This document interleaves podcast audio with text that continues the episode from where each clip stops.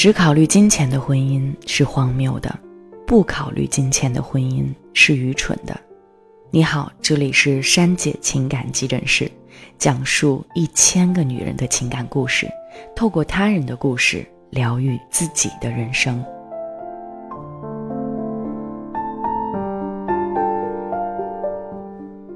在很多人眼里，婚姻是个很纯粹的过程，不应该掺杂太多金钱方面的问题。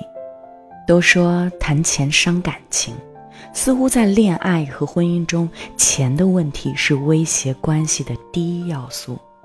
每次听完这句话，其实我都想不礼貌地回怼一句：谈钱伤感情，那如果不谈钱，你的感情就真的天长地久了吗？昨晚朋友给我发信息说自己离婚了，我慌忙问他怎么了，他告诉我说。自从我们两个结婚以来，一切开销都是我一个人在承担，压力真的很大。每次谈到要把钱交给我管理的时候，他总是找各种借口，到最后甚至还变成了我的不理解。我甚至连他赚多赚少都不知道。前几天我们又谈起了管钱的事儿，我想到了一个居中的办法。我们每人每月拿出三千元作为家庭开销。没想到他脱口而出：“自己的钱就自己花，你为什么老惦记我的钱？”当时那一瞬间，我真的心死了。想起婚后的种种，我真的累了。现实生活中，钱的问题的确成为了很多家庭的绊脚石。谈情不谈钱的海誓山盟，哪怕曾经真挚，未来也难免会变质。交钱也交心的倾心相待，才是真正深入骨髓的爱意。那今天我们就来详细聊一聊婚姻中男人为什么把钱看得死死的。首先，第一点，钱等于自由。对于男人而言，钱就是自由的象征。失去了对钱的主动权，就意味着失去了自由。比如说，我的学员欣欣就对我抱怨说：“珊姐，我老公有个坏毛病，特别喜欢组织聚会，聚会后还爱买单。之前呢，老公也会把钱给我。上一次和老公沟通之后啊，他减少了聚会。老公聚会是减少了，但是逢聚会仍然买单。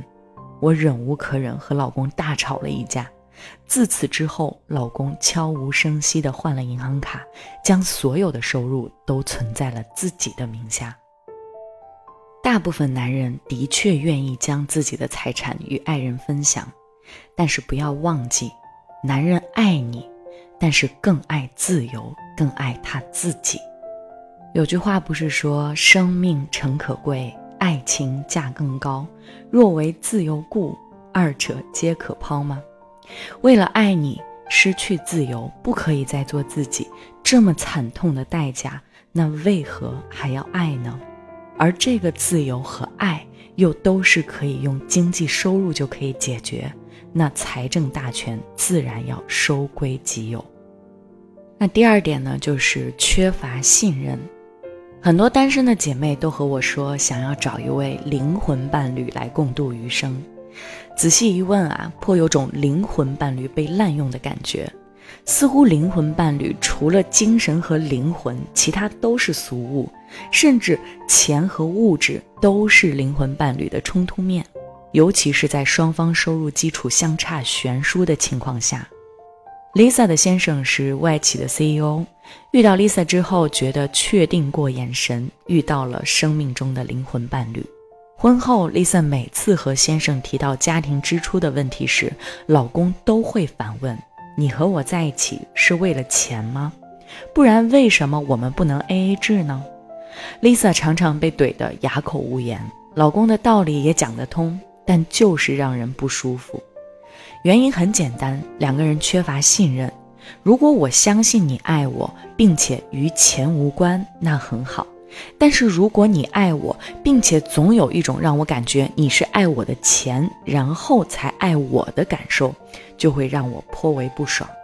当然，夫妻之中的不信任还有很多种，在这里我就不一一列举了，如果你还有其他的困惑，记得订阅珊姐的节目，在节目的下方留言，我们一起探讨。那第三个呢，就是管钱还是要钱？我们先来思考一个问题：男人为何要将钱交给你？你可能会说，因为爱。那既然是爱，你为何不将钱交给对方呢？怎么样，道理讲不通了吧？那你可能还会说，是因为他总是乱花钱，钱放在我这里比较安全。问题说到点子上了，是因为放在你这里管理会更好。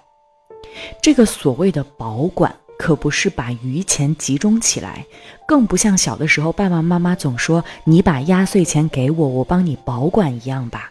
长大之后你会发现，这些压岁钱他们并没有帮你保管，而是都收走了，就像你收走老公的钱，而不是让对方感觉到你在管理。